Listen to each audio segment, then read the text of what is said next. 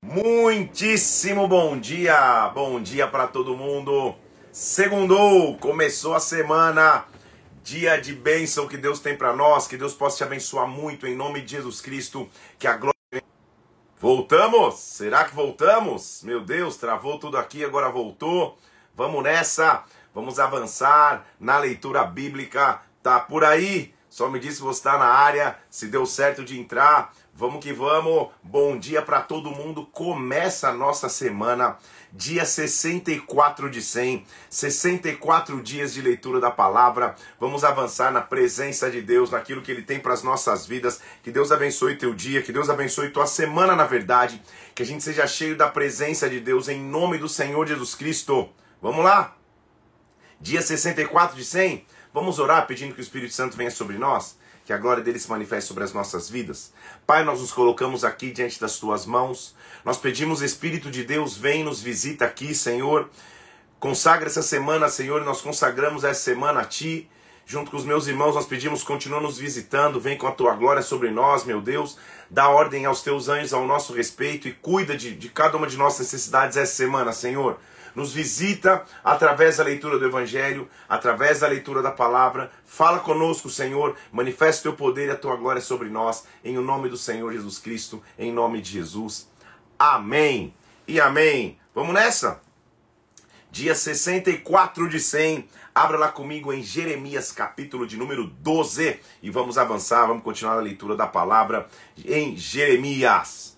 Jeremias, um autor, um profeta, que não necessariamente tinha sucesso a olhos humanos no seu ministério.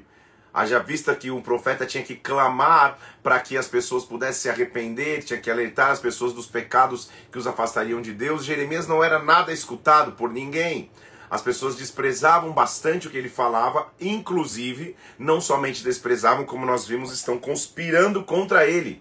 O final do capítulo 11 mostra que, que, que as pessoas estão conspirando contra Jeremias, estão se levantando contra ele. Estão dizendo, e aí? É óbvio que, que, que em algum momento Jeremias se, ia se cansar e falar, poxa, e aí?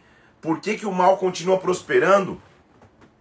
Por que, que o ímpio continua subsistindo? Porque Deus vem, não vem logo e, e resolve a questão e ele vai clamar por isso.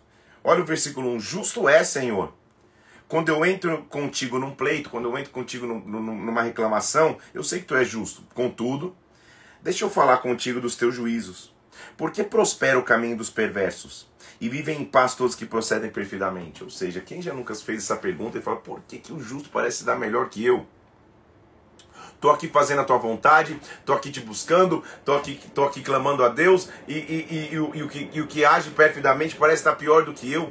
Eu sei que tu és justo, ele começa assim a discussão, né? Senhor, eu sei que tu és justo, eu sei que senhor, nos teus julgamentos o Senhor sempre está correto, mas deixa eu falar o que eu estou sentindo, é isso que ele diz.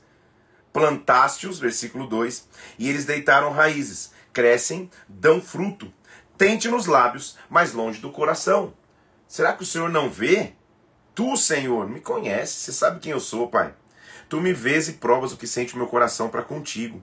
Arranca-os como ovelhas para o matadouro, destinados para o dia de matança. Até quando estará de luto a terra e secará a erva de todo o campo? Por causa da maldade dos que habitam nela. Perecem animais, aves e dizem: Ele não verá o nosso fim. Então é, é, é, é, é típico na hora da luta ele achar, ou de maneira humana, ele fala: Deus, por que, que o senhor não age? O senhor está me vendo aqui, eu sou justo, eu sou, eu, eu, eu, sou correto, e a reação imediata que ele está tendo às pessoas que se levantaram para conspirar contra ele. Chega, ele chega no limite falando, cara, não dá, não é possível, eu estou aqui, sou, sou justo diante de Deus, tal, tal, tal. A resposta de Deus para ele é sensacional. Sabe por quê? Você esperar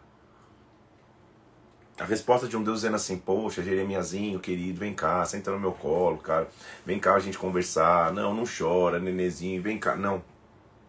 Olha a resposta. Jeremias está reclamando porque está tendo conspiração contra ele e dizendo assim: Poxa, como, por, que, por que, que parece que o, que o injusto é que prospera, os que, os que procedem perfidamente é que prosperam? Olha a resposta de Deus para Jeremias: Jeremias, olha o versículo 5.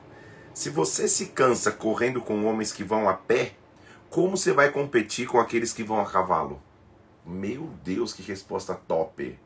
Não tem, não tem que ficar alisando, não. Ele fala: Calma aí, Jeremias.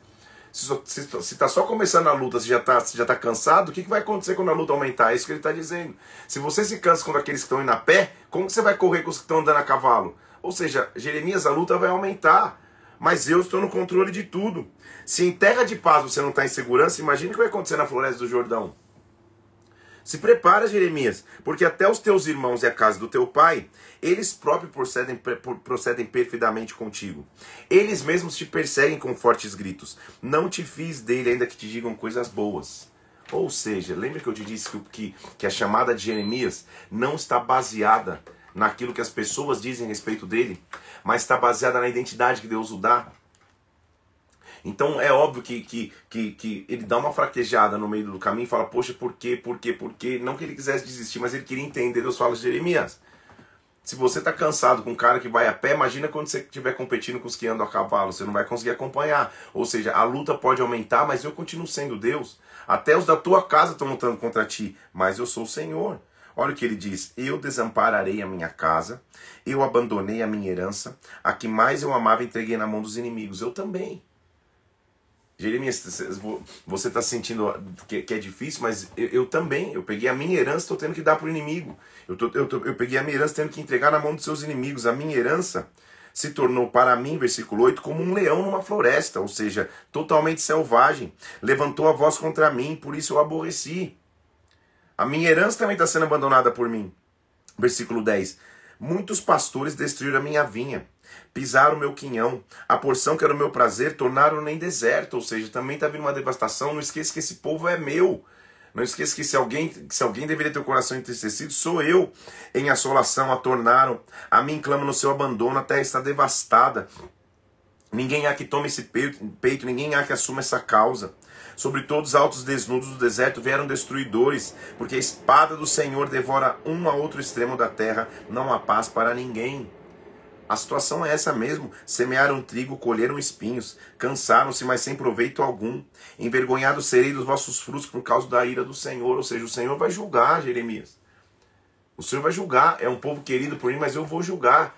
Não fique nesse senso de justiça própria, então. Uma das piores coisas que você pode ter é o senso de justiça própria. É tentar você resolver sozinho as questões. É você achar que já é tempo de Deus julgar e você precipitadamente julgar alguém em alguma causa. Calma, deixe Deus agir. Assim o Senhor, versículo 14, acerca de todos os meus maus vizinhos que se apoderaram da minha herança, que deixei o meu povo de Israel, os arrancarei de sua terra e a casa de Judá arrancarei do meio deles. Ou seja, inimigos, povos vizinhos que vão levar meu povo embora, saibam de uma coisa: Assim como eu os deixei, eu vou arrancar das mãos de vocês também, porque eu continuo no controle, eu continuo sendo Deus. Depois de os haver arrancado, tornarei a, a, me compadecer deles e os farei voltar, cada um a sua herança, cada um a sua terra. É muito maravilhoso entender que antes de começar o cativeiro, ele já está dizendo: olha, o cativeiro tem data para acabar. Se diligentemente aprenderem os meus caminhos, jurando o meu nome, tão certo como vive o Senhor, serão edificados no meio do povo Contudo, versículo 17: Se não quiserem ouvir, arrancarei tal nação, arrancá-la-ei e farei perecer, diz o Senhor. A base está então na aliança, a base está, então está na obediência, a base então está em quando se obedece a Deus. É interessante ver que, como um profeta, Jeremias vai começar a fazer o que nós chamamos de atos proféticos. O que é um ato profético? A gente já viu isso em alguns outros livros também é quando você faz uma, uma ação visível, terrena, mas que na verdade tem validade, tem simbologia espiritual. Deus pega no capítulo 13 e fala assim: Jeremias, compra um cinto de linho, coloca sobre os lombos, mas não meta na água. O cinto de linho fazia parte da, da, da, da veste sacerdotal, era uma veste muito fina. Era comprar um dos tecidos mais finos que tinha. Então pega um dos tecidos mais finos que tem, Cinde sobre os teus lombos, amarra na tua cintura, mas não mete água, não lave-o. O que, que ele está querendo dizer? Pega o símbolo de imponência sacerdotal, mas não passe água para mostrar a impureza e a sujeira que o sacerdócio está. Pior, depois de um tempo, eu comprei e a palavra de Deus veio, dizendo, versículo 4: Pega agora esse cinto, vai até o Eufrates, que é um rio, esconde-o ali na fenda, no buraco de uma rocha eu fui e escondi. Então pega o cinto de linha e na verdade quase que enterram. Coloca no buraco de uma rocha. Deixa lá. O que está acontecendo com o símbolo do sacerdócio? Depois de alguns dias, eu fui versículo 7. Cavei e tomei o cinto do lugar de onde o escondera, e eis que o cinto tinha se apodrecido e não, não prestava para nada. E assim diz o Senhor, esse é o significado, deste modo farei apodrecer a soberba, versículo 9, apodrecer a soberba de Judá e a soberba de Jerusalém. Este povo maligno, que se recusa a ouvir minhas palavras, que caminha segundo a dureza do seu coração, que anda após outros deuses para o servir e adorar, será como este cinto que para nada presta. Então é, é, é a imponência sacerdotal sendo julgada por Deus. Deus vai julgar. E ele mostra, olha, não adianta você achar que o sacerdote vai ficar impune. Não. O sacerdote vai ser como um cinto de linho que não vai ser lavado. Ou seja, eu vou começar a ver as sujeiras até que chegar um ponto que ele vai realmente apodrecer. Eu vou apodrecer a casa de Judá, porque Deus vai julgar o seu povo. Não, não se esqueça e nunca leia achando, poxa, Deus é um Deus malvado, Deus é um Deus isso, Deus é um Deus aquilo. Não, não esqueça da, da, do contexto e do cenário que isso está envolvido. Não, não se esqueça de que o povo está em tamanha e gigantesca imoralidade. Um povo que deveria ter aliança com Deus, que tinha todas as prescrições da lei de Moisés para obedecer, estava completamente distante de Deus. Ele continua tendo uma outra visão, e a visão é de um jarro de vinho. Versículo 12. Assim diz o Senhor, todo jarro sem cheirar de vinho. E vão dizer para. Mas, mas Jeremias fala, calma aí, mas vamos questionar. Vaso cheio de vinho é bom, isso mostra abundância. E o Senhor não, diz assim diz o Senhor, versículo 13. Eu vou encher de embriaguez os habitantes da terra. Os reis se assentam no trono de Davi, os sacerdotes, os profetas, todos os habitantes de Jerusalém. Ou seja, o que, que é encher de embriaguez? Eles vão perder o rumo vão ficar como que tontos, não vão saber para onde andar. E aí eu vou quebrar esse vaso. Falo eis em pedaço, atirando uns contra os outros, tanto pai como os filhos, diz o Senhor: não pouparei, não terei pena, não terei compaixão para que não os destrua. Vai vir o juízo de Deus sobre a nação.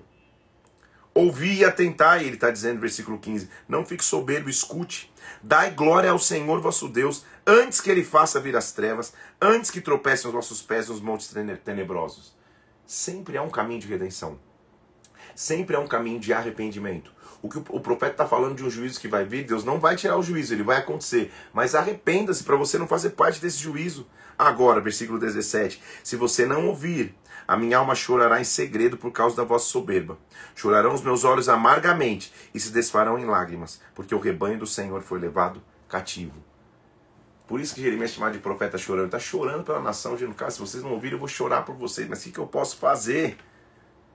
Diz ao rei, diz à rainha mãe, humilhai-vos, versículo 18, assentai-vos no chão, porque caiu da vossa cabeça a coroa da vossa glória. Deus está vindo para julgar. Se arrependam. Eles vão ser espalhados, olha o versículo 24. Eu os espalharei como um restolho que é arrebatado pelo vento. Essa será a tua sorte, a tua porção, pois te esqueceste de mim, versículo 25, e confiaste em mentiras. O que vai começar a acontecer é que uma grande fome vai vir sobre Judá. Essa fome, essa dificuldade, essa fome e seca está registrada em 2 Reis capítulo 25, lá no versículo 3. A gente já leu essa história é quando, é quando Nabucodonosor chega para invadir e um pouquinho antes da invasão é, total vem uma fome, uma cerca gigantesca. A seca é tão grande que o próprio Jeremias começa a clamar, apesar dele ser usado. E, e, e olha que ambiguidade, que dualidade nos sentimentos do profeta. Porque apesar de ele ouvir de Deus, olha, eu vou punir. Quando, quando Deus começa a punir, ele começa a clamar pelo povo, é instintivo. Ele fala: Senhor, não é possível, resga, é, é, poupa o povo, poupa os teus filhos. Ele começa a clamar. E nós vamos ver que Deus vai negar o clamor. Porque há um copo de misericórdia, há um copo de juízo. E a galera escolheu o copo de juízo. Então Deus, ele, Deus é Deus, ele é justo. Porque o povo estava distante, ele tem que pesar a mão. Ele oferece o caminho de redenção, mas ele tem que julgar. Veio, veio a palavra do Senhor a Jeremias a respeito da grande seca. Versículo 2 do capítulo 14. Anda chorando Judá, as suas portas estão abandonadas, de luto se curvam até o chão. Por quê? Os seus criados mandam buscar água nos poços e não há água. Voltam decepcionados e confusos, cobrindo a cabeça. Porque não há chuva sobre a terra, versículo 4. Ela está deprimida, os seus lavradores decepcionados cobrem a cabeça. O cenário é de, de fome, de seca não há mais esperança. E aí Jeremias começa a clamar, versículo 7: Senhor, nossas maldades testificam contra nós, age por amor do teu nome. Nossas rebeldias se multiplicaram, contra ti pecamos, Pai. Eu clamo a ti, ele começa a clamar pelo povo, porque ele é um, ele é um profeta, ele é um intercessor.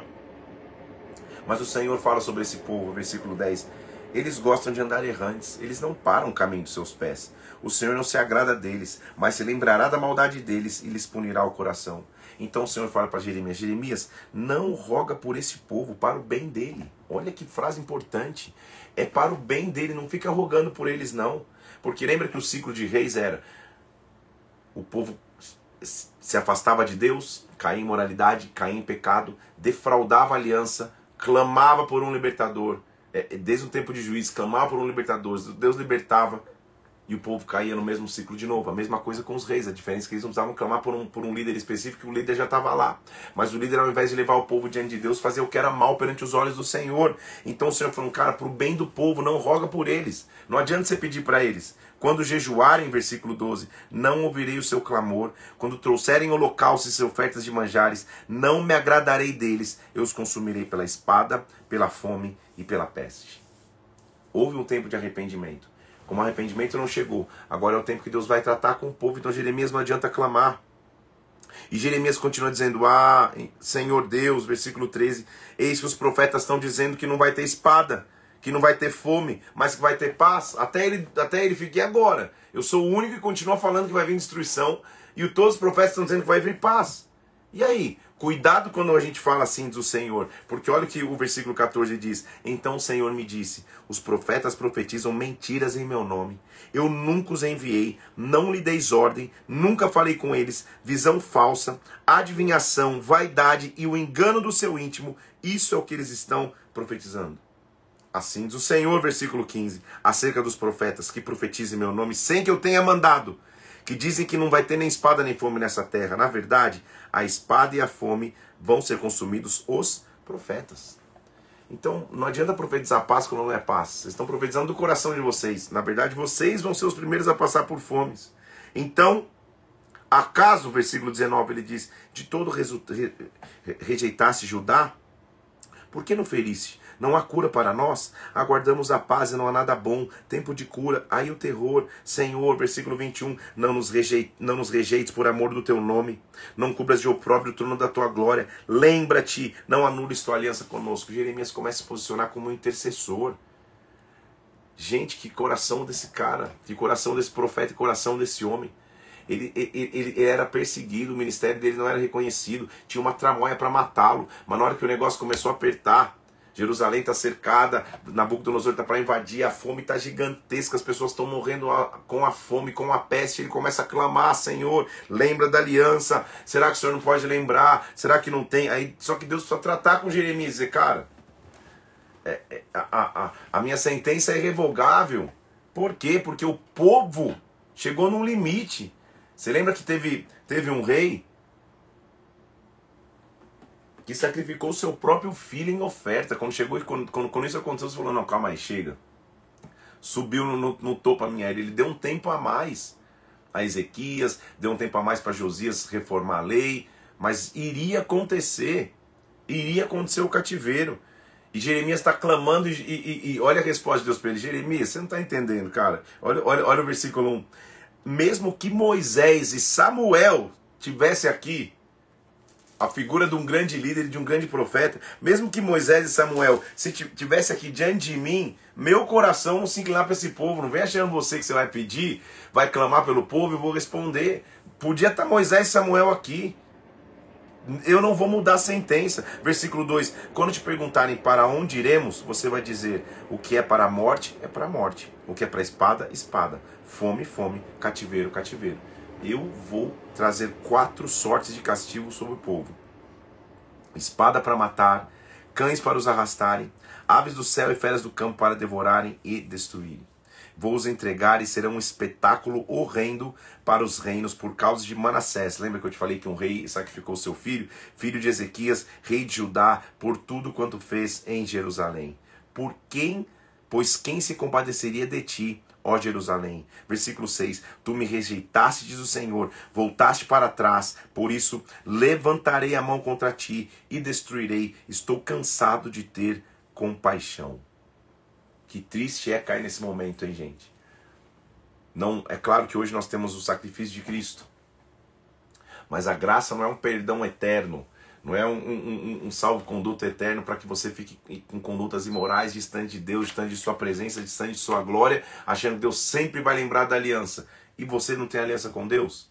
É o que Deus está dizendo. Agora não adianta, Jeremias, o cativeiro vai acontecer, mas é para o bem do povo. Então não fica clamando pelo povo para o seu bem. Então o próprio Jeremias está no desespero, porque é óbvio, é, é, é, o julgamento é com o povo, mas ele também faz parte dessa geração, ele está passando a mesma fome, está passando a mesma seca, está vivendo o mesmo perigo. Então ele clama dizendo: Senhor, versículo 10: Ai de mim, ai da minha mãe, pois deste luz a homem de rixa, homem de contendas por toda a terra. Senhor, eu só estou trazendo confusão, porque está todo mundo profetizando paz, e eu tô, sou o único que estou tirando a paz de todo mundo, eu estava sentindo sozinho. Eu nunca lhes emprestei com usura, nem emprestaram a mim com usura, todavia cada um deles me amaldiçoa. Olha a perseguição que ele sofria, olha, olha a perseguição que ele vivia. Jeremias não tinha paz por levantar-se para profetizar a verdade. As pessoas o perseguiam, isso que, isso que a Bíblia está tentando entender. É isso que está tá nos fazendo entender. Ele está falando, Senhor, eu nunca emprestei alguém com usura, não estou devendo nada a ninguém, nunca peguei nada emprestado de ninguém, mas mesmo assim o pessoal me odeia.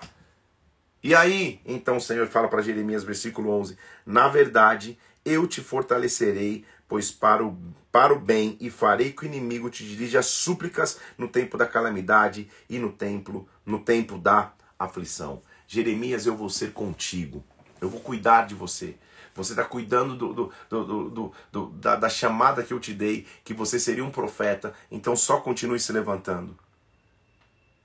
Eu Versículo 14, ele está falando para o povo, né? Versículo 13 e 14. Os teus bens, teus tesouros entregarei gratuitamente para o saque. Levar-te-ei com os teus inimigos para a terra que você não conhece. Tu, ó Senhor, o sabes. Lembra-te de mim, versículo 15. Ampara-me e vinga-me dos teus perseguidores. Porque quando eu achei as tuas palavras, versículo 16, eu as comi. Palavras que me foram gozo e alegria. Versículo 17, ele está dizendo da, da, da lisura dele. Eu nunca me assentei na roda dos que se alegram nem me regozijei, oprimido por tua mão, me assentei solitário. Já estou de posse das tuas ameaças, Senhor, eu estou aqui. Assim diz o Senhor, agora então, eu te porei contra esse povo. Versículo 20: como um forte muro de bronze. Eles pelejarão contra ti, mas não prevalecerão contra ti, pois eu sou contigo para te salvar, para te livrar deles, diz o Senhor. Chamada é muitas vezes uma questão solitária, gente principalmente para um profeta, sendo talvez a única voz de uma nação, contrária até a outros profetas. A maioria dos profetas estava dizendo que era paz, e ele estava falando: Senhor, eu sou um homem de rixa, sou um homem de contenda. Deus está dizendo: fique tranquilo, vão se levantar contra você, mas não vão te derrubar, vão se levantar contra ti, mas não vão te, não vão te destruir. Continua cumprindo a tua chamada. A chamada dele foi tão solitária que no versículo 1 do capítulo 16, a Bíblia diz que veio a palavra do Senhor a ele dizendo assim: Olha, não tome mulher, não tenha filhos e nem filhas neste lugar. Ou seja, faça um voto, porque porque ele ter filhos significava dizer, calma aí, porque assim diz o Senhor, versículo 3, acerca dos filhos e das filhas que nascerem neste lugar, morrerão vitimados de enfermidade, não tem tempo, não vão ter tempo de ser planteados nem sepultados, porque a espada e a fome os consumirão. Deus está dizendo: se, se, se, o, se, o, se, o, se o futuro perigo aqui é destruição, Jeremias nem se casa nem tenha filhos. Foi um voto que ele fez para mostrar a real condição do que aconteceria nas próximas gerações. E quando isso acontecer, Jeremias, não, não vá nem lamentar o que está se destruindo junto com o povo. Também não entre nas casas do banquete para se assentar e para comer. Fique, tenha uma vida solitária. Isso era Jeremias, porque ele estava se consagrando em sua geração. Aí, Deus vai mostrar para Jeremias: não é que eu esqueci, não é que eu não estou vendo o pecado do povo de Judá. Pelo contrário. Capítulo 17, versículo 1: O pecado de Judá está escrito como um ponteiro de ferro, como um diamante pontiagudo, gravado na tábua do seu coração, na ponta dos seus altares. O pecado está o tempo inteiro diante deles, eles que pensam que eu não estou vendo. Olha o que ele diz: assim, versículo 3: por o monte do campo, todos os bens eu darei por presa. Vocês vão, Judá vai perder o que tem por causa do seu pecado. Agora sim, por ti mesmo te privarás da tua herança e eu te farei servir os teus inimigos na terra que você não conhece. Então pare de confiar em si mesmo. E aí vem um versículo importante que às vezes é usado fora de, fora de, de, de, de contexto. Porque diz o versículo 5: Assim diz o Senhor, maldito o homem que confia no homem, que faz da carne mortal o seu braço e aparta o seu coração do Senhor. Às vezes a gente escuta esse versículo pra, pra e, e, e o ferido e, e, e, aquele que não quer se submeter usa esse versículo completamente fora de contexto, dizendo assim: não, maldito o homem que confia no homem. Falei para não confiar na fulano de tal, ele me abandonou. Eu não devo confiar em líderes. Maldito o homem que confia no homem. A Bíblia nos diz: você não entendeu nenhum contexto do texto. O contexto do texto não é esse. O contexto do texto é: maldito o homem que confia em si mesmo que acha que Deus não vai pesar a mão. Ele vai acabar sendo, versículo 6, como um arbusto solitário no deserto. Não vai ver quando vier o bem, porque está confiando em si mesmo, mas morará nos lugares do deserto, numa terra salgada e inabitável. Ou você confia em si mesmo, ou você é o versículo 7. Bendito é o homem que confia no Senhor, cuja esperança é o Senhor. É como árvore plantada junto às águas, que estende as suas raízes para o ribeiro e não recenha quando veio o calor. Eu escolho confiar no Senhor. Eu escolho confiar em Deus. Porque eu, Senhor, versículo 10, esquadrinho o coração, provo pensamentos e dou para cada um segundo o seu proceder. Deus conhece individualmente. Lembra que eu falei que Jeremias também ele faz esse apelo para mostrar que individualmente a gente tem que estar posicionado em Cristo? Jeremias continua clamando a Deus: socorre, Senhor, eu estou sendo perseguido aqui porque o tempo inteiro ele era perseguido. Nós vamos ler aqui situações difíceis vão acontecer com ele. Ele diz assim, versículo 13: Senhor, esperança de Israel, todos aqueles que te deixam serão envergonhados. O nome dos que se apartam de mim será escrito no chão, porque abandonam o Senhor, a fonte de águas vivas. Todos que me, os que te abandonam, o nome deles será escrito no chão. Preciso fazer uma observação aqui. De novo, então, vamos ler o versículo 13.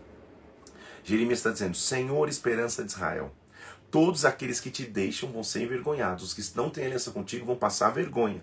O nome dos que se apartam de mim, Deus está dizendo, será escrito no chão, porque abandonam o Senhor, fontes de águas vivas. O nome deles não vai ser esquecido. Por que eu estou te fazendo um, uma observação?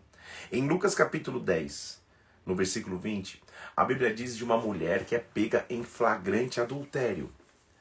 Sabe aquele texto que Jesus fala, olha, é, é, aquele que não tiver pecado joga a primeira pedra, você conhece? Se você lembrar comigo, quando o povo chega, os fariseus chegam, Senhor, e aí a lei manda apedrejar e você fala o quê? Jesus não responde nada, ele começa a escrever com o dedo em terra. O nome dos que se apartam de mim, versículo 13, será escrito no chão. A Bíblia não diz que Jesus estava escrevendo. Mas se é um cumprimento de uma profecia de Jeremias, de uma palavra profética, Deus estava, quem sabe talvez ele não estava escrevendo o nome de pessoas. Fulano de tal, fulano de tal, fulano de tal. Quem sabe ele não estava fazendo uma listinha. E ele perguntou, quem não tiver pecado dessa lista aqui, joga a primeira pedra. O que ele estava dizendo, e aí cada um foi jogando, do mais velho ao menor, foram fugindo e indo embora. Então o clamor dele é: cura-me, Senhor, versículo 14, eu serei curado. Salva-me, serei salvo, pois tu é o meu louvor. Eu estou sendo perseguido, Pai. Mas eles me dizem: onde está a palavra do Senhor? Que se cumpra. Você está profetizando ruína, até agora a ruína não chegou. Você está sendo um profeta mentiroso. Então que ele diz: Senhor, versículo 16: Eu não me recusei a ser pastor seguindo-te, tampouco desejei o dia da aflição. O Senhor sabe, o que são nos meus lábios está no teu conhecimento, Senhor. Eu só estou cumprindo a palavra profética que eu estou vendo. Não está em mim o trazer a destruição, não. Senhor, então que sejam envergonhados que me perseguem, que não sejam envergonhados. Ele tá, pensa, pensa comigo, é muito interessante Jeremias, porque ele está num cenário de perseguição. O povo está querendo bater nele, estão fazendo tramóias contra ele. Ele fala, Senhor, o povo está dizendo, Jeremias, você não, toda hora você não profetiza que vai vir um, um, inimigo do norte, que a gente vai morrer, não sei o que lá. Por que, que nada acontece? Você não é profeta de verdade. E, e, e, e ele diz, Senhor, eu, só não, eu não me neguei a ser o pastor desse povo. Eu não me neguei a falar a verdade para esse povo. Só me justifica. E aí sabe o que Deus diz? Ao invés de Deus falar, Jeremias vai se esconder, por isso que é legal Jeremias. Olha o que Deus fala para Jeremias, versículo 19. Assim então o Senhor me disse: Vai, ponte à porta dos filhos do povo, pela qual entram e saem os reis de Judá, como também a todas as portas de Jerusalém. Então calma aí, não é para se esconder. Continua ganha força e continua. Vai na porta onde entram os reis. Vai na todas as portas, na verdade, de Jerusalém. E quando o pessoal estiver passando na porta, grita: Ouvi a palavra do Senhor, reis de Judá, todo Judá. Assim diz o Senhor: guardais por amor a vossa alma, não carregueis cargas no dia de sábado, nem as introduzais pelas portas de Jerusalém. O sábado era uma ordenança que mostrava que o povo descansava em Deus descansava nas suas promessas, descansava na sua mão, descansava no seu, no seu senhorio. O povo estava tão distante que eles nem sabiam mais o que era sábado. Então estava todo mundo levando as suas cargas, porque o sábado era um dia para você descansar e parar, não fazer nada. No sentido, eu confio em Deus, eu já agi, eu já trabalhei, eu descanso no Senhor. Esse dia é dele. E o povo não estava nem aí, já estava distante da aliança com Deus. Então Deus, Deus diz para Jeremias: Jeremias, eu vou te proteger, eu sei que você não se recusou, o povo está falando, faz o seguinte, só não para o teu ministério. Vai para a porta onde passam os reis, vai para a porta onde passa toda a nação e diz, você, guardem na sua alma, porque vocês não estão guardando o sábado, não carreguem cargas no sábado. Mas, teve resultado, versículo 23, não atenderam, não inclinaram os ouvidos, antes endureceram a cerviz para não me ouvirem, para não receberem disciplina. A chamada de Jeremias nos ensina que a minha identidade ministerial está no Deus que me chamou e não nas pessoas que me escutam. Eu não prego para a aprovação ou não das pessoas que escutam. É interessante, vou te, vou te dar um exemplo. Eu cuido de muitos pastores, né? E, e teve um dia que eu tive que, que, que, que ministrar um pastor que, que, que, que eu cuido, porque ele estava passando uma crise de identidade, dizendo assim, cara, não sei o que acontece comigo. Porque, meu, é, quando eu vou pregar, termino de pregar, cara, ninguém fala nada. Ninguém faz um elogio, ninguém fala, pô, que bênção que foi, ninguém fala nada. Pô, eu trago um pastor convidado, o cara vem pregar, cara, no, acabou o culto no, no, no grupo da, dos mesmos líderes que não fala nada quando eu acabei de pregar. Cara, que culto, que, que sobrenatural, que presença, blá blá blá. Ou então quando prega um, um, alguém diferente, todo mundo fala, cara, só nas minhas ninguém fala nada. Tava nessa crise, e é normal isso. E sabe o que eu respondi para ele, cara? Na verdade você não entendeu. O maior elogio para você é quando não existem elogios daqueles próximos. Ele, como assim? Já é esperado que as suas pregações sejam uma bênção. Então, quando é uma bênção, quando é um derramar, ninguém nem mais comenta. Todo domingo eles estão vivendo essa realidade. É ruim, as pessoas é, é, se acostumaram com essa realidade e talvez estão tratando até com desdém. Isso é as pessoas, mas não são elas que te definem. Quem te define é Deus. Então não se mova pelos elogios ou pelas críticas de alguém. Se mova pela glória de Deus, pelo que ele te chamou. Eu já perdi as contas de quantos cultos sobrenaturais a glória de Deus veio, papapá, e ninguém falou nem nada, e glória a Deus por isso.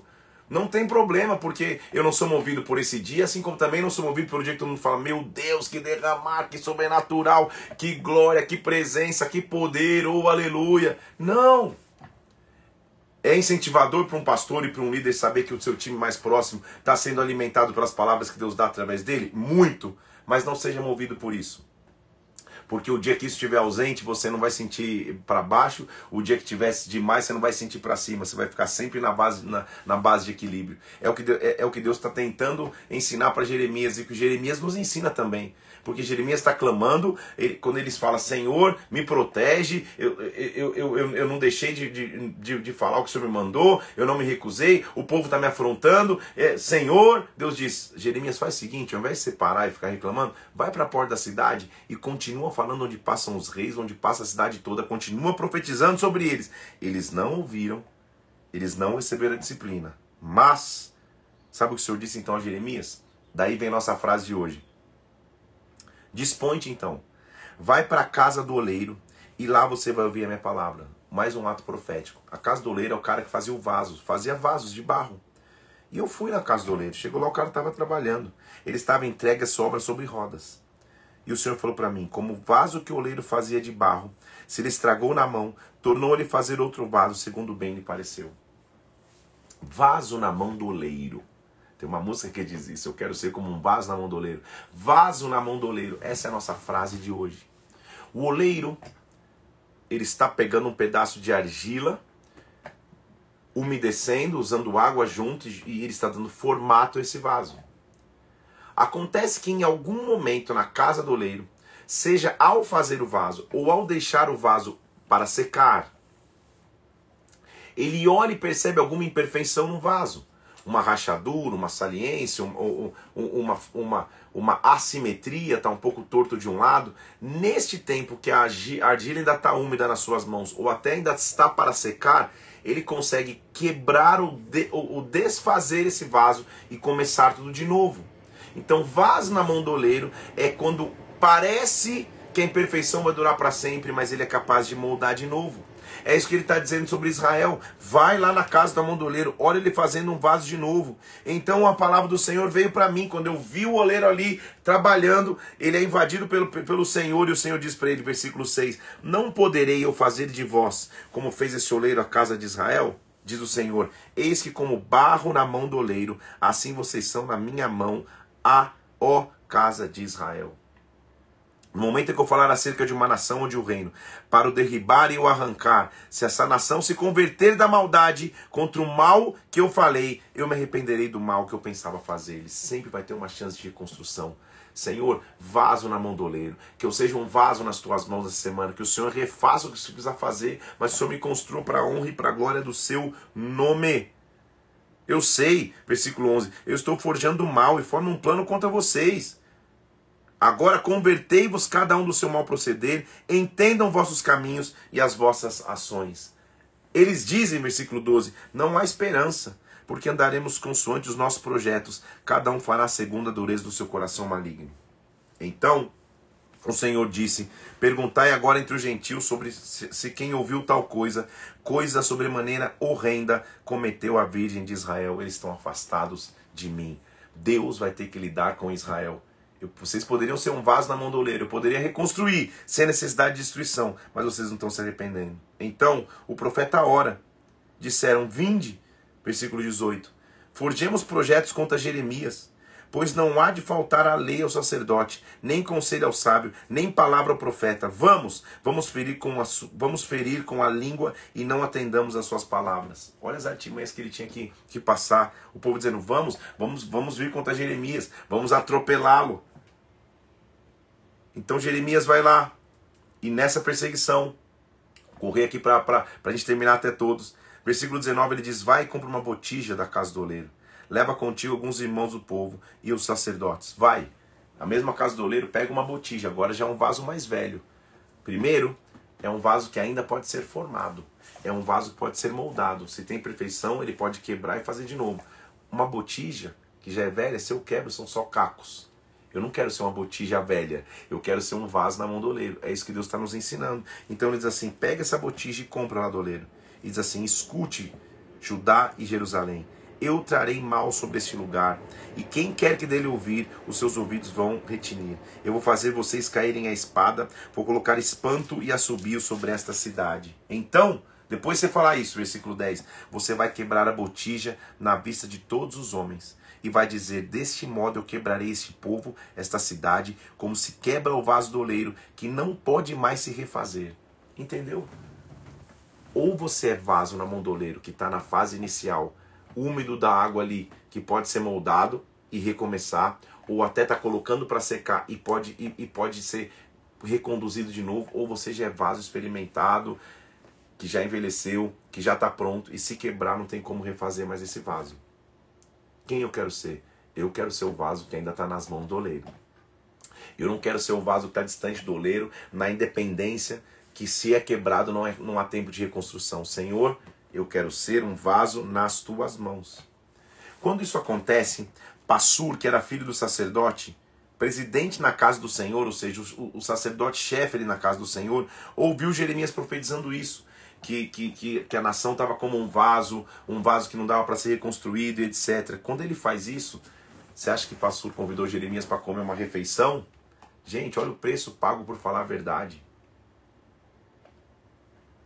Olha o preço pago por se posicionar pelo Evangelho, por se posicionar por Cristo. Passur, o chefe, o presidente na, na casa do Senhor, pegou Jeremias, versículo 2, e o meteu, versículo 2, capítulo 20, então feriu Passura ao profeta Jeremias e o meteu no tronco que estava na porta superior de Benjamim, na casa do Senhor. Jeremias passa um dia amarrado num tronco diante da casa do Senhor por profetizar a verdade. Por isso que Deus estava lá atrás falando, Jeremias, se você está cansado correndo com quem anda a pé, imagina quando você tiver com os caras que andam a cavalo.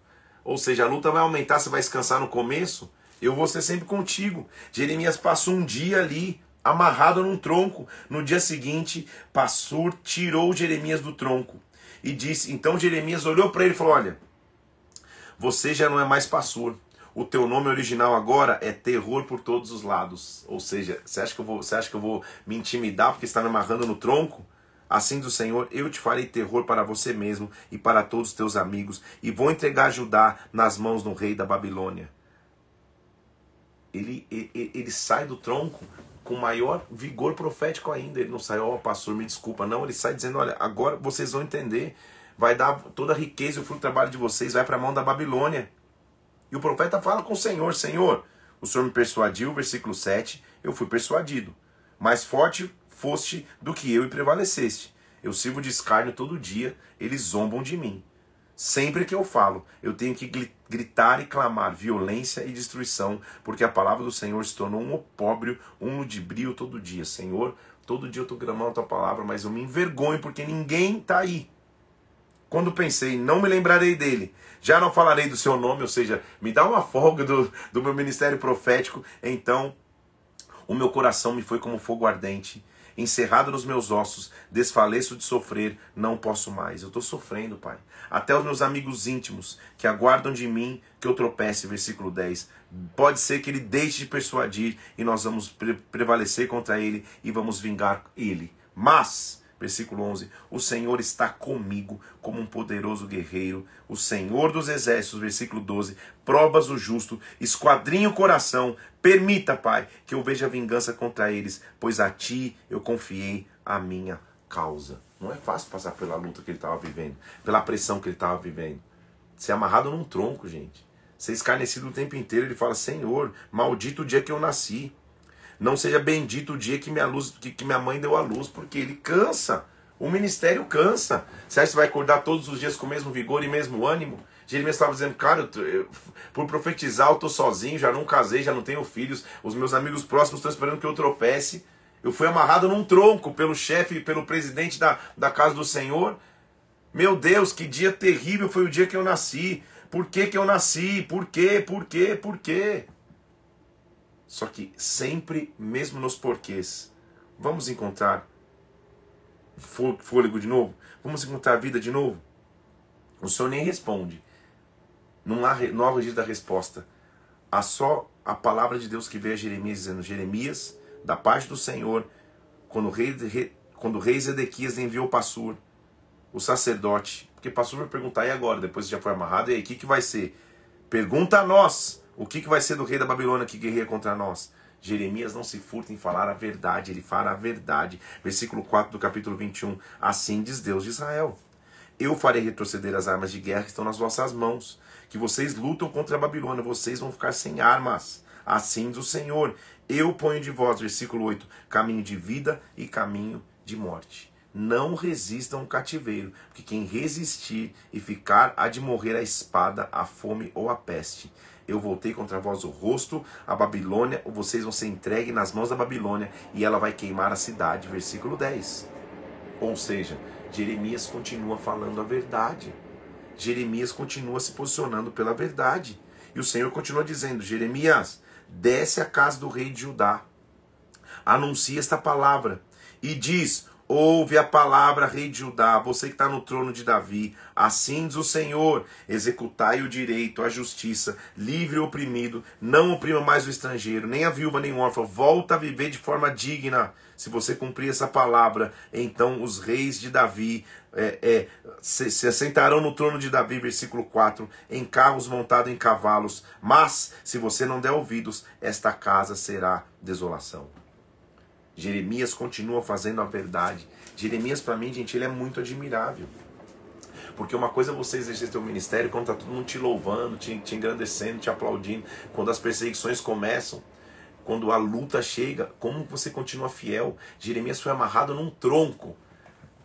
Falha a perseguição que você pode ter por falar a verdade, ser amarrado num tronco, ser humilhado desse jeito, isso, isso talvez a gente nunca viveu. Então ele começa a profetizar e ele não para de profetizar. Ele vai usar um tempo inteiro profetizando contra reis. Olha o que ele está dizendo. Assim diz o Senhor a Salom, filho de Josias, rei de Judá, jamais tornará para ali. Você vai ser levar cativo e nunca mais verá esta terra. Ele profetiza contra Joaquim, ele começa a profetizar contra os reis, mostra o papel importante dele. Ai, versículo 13, ele fala para Joaquim no capítulo 22, aquele que edifica a casa com injustiça, os aposentos sem direito. De novo, vai vir contra Joaquim, vai vir contra Jeconias, rei de Judá.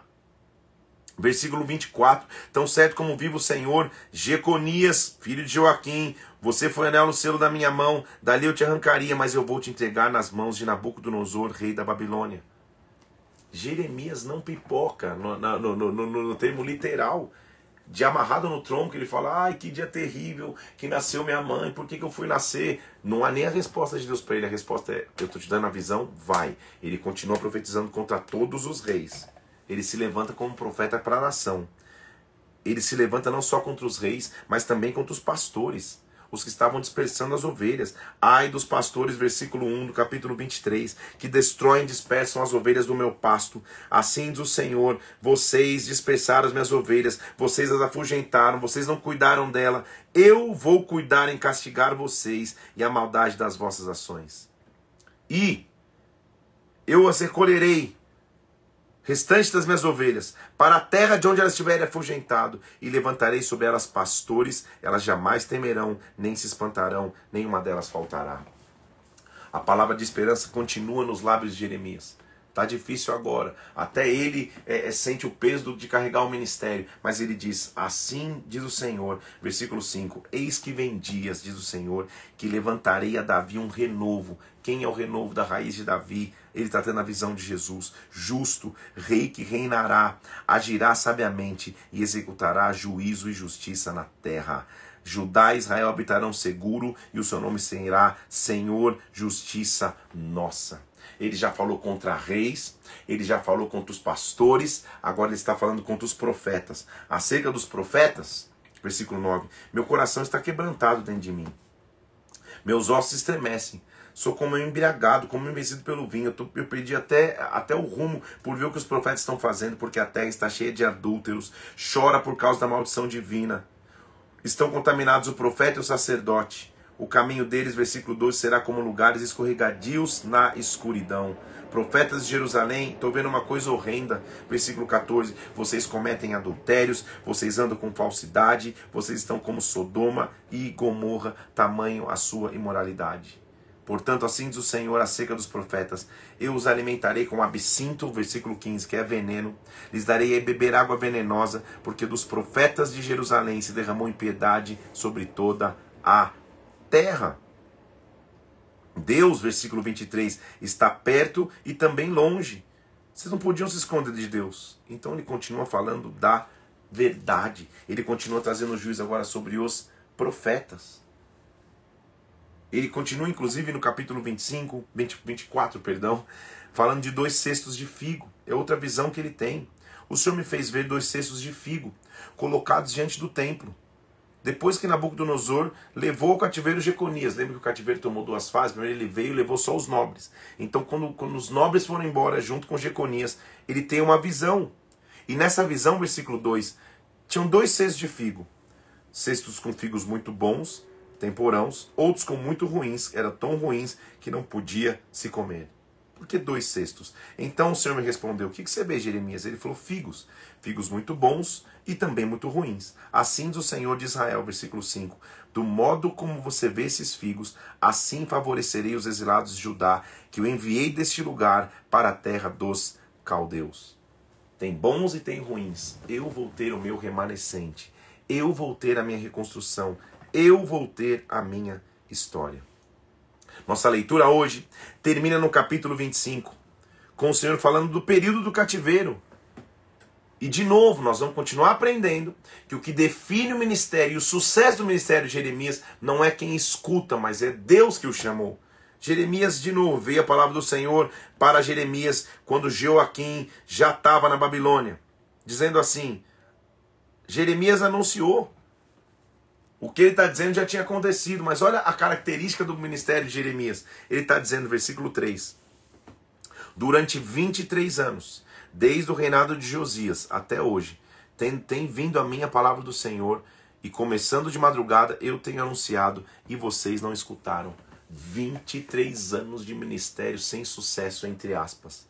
23 anos alertando o povo e o povo não escutando. Estava começando a acontecer. O que Jeremias profetizou estava acontecendo. Eu avisei vocês, versículo 7. Todavia vocês não me deram ouvidos, diz o Senhor, e vocês me provocaram a ira. Assim diz o Senhor, versículo 8: Visto que não escutaste as minhas palavras, eis que mandarei buscar todas as tribos do norte Nabucodonosor, rei da Babilônia, os trarei contra esta terra. Farei cessar a voz de festa e de alegria, versículo 10. Toda a terra vai ser um deserto. As nações vão servir o rei da Babilônia, versículo 11, por 70 anos. A palavra profética é específica. Ele está dizendo: o cativeiro tem começo, mas tem, tem fim. Tem começo, mas tem uma duração clara. Haverá um cálice da ira do Senhor. Versículo 15. Assim diz o Senhor Deus de Israel: Toma o cálice da minha Toma da minha mão este cálice, vinho do meu furor, dá a beber às nações para a qual eu enviar. Deus iria punir as nações. Vai chegar estrondo, vai chegar espada, vai chegar dificuldade. As nações vão sofrer, não vai ter refúgio, os pastores vão uivar, mas Jeremias vai continuar a sua trajetória. Nós vamos ver a partir de amanhã que Jeremias foi ameaçado até de morte por pregar a verdade. Mas como é bom ver homens como Jeremias, que não são conduzidos pelo meio, não são conduzidos pela pressão cultural, não são conduzidos por aquilo que vive, mas são conduzidos pela obediência à voz de Deus. A nossa oração nessa manhã é: Senhor, eu quero ser vaso na mão do oleiro. Eu não quero ser vaso de barro já experimentado que, que se é quebrado não há mais como refazer. Eu quero que o Senhor refaça.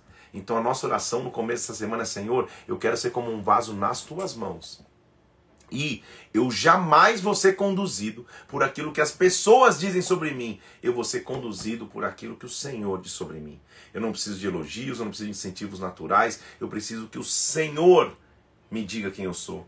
Eu preciso ser obediente à tua voz. Eu quero ser como um vaso nas mãos do oleiro. É isso que eu quero, Senhor. Vaso nas tuas mãos. Vaso cuidado por ti. Vaso na mão do oleiro. Não vaso já velho, que não tem utilidade, que não pode ser mais quebrado e se for quebrado não há como refazer. Senhor, vem e refaça áreas da minha vida para que eu continue integralmente fixo e forte à tua vontade. Nós vamos terminar a live de hoje. Vou subir a live aqui e vou subir uma arte que diz vaso na mão do oleiro. Um vaso todo despedaçado, mas que pode ser reconstruído. Que Deus reconstrua. Que nós continuemos obedientes à voz de Deus. Jeremias, nós acabamos de ver, gente ficou 23 anos aparentemente pregando para o vazio. 23 anos aparentemente pregando sem nenhum resultado, até que a coisa começou a acontecer. E o povo começou a entender: opa, aquele doido que era o único que não profetizava a paz, na verdade era o único que estava certo. O tempo vai dizer, o tempo vai dizer que, que o teu posicionamento com Deus é o correto.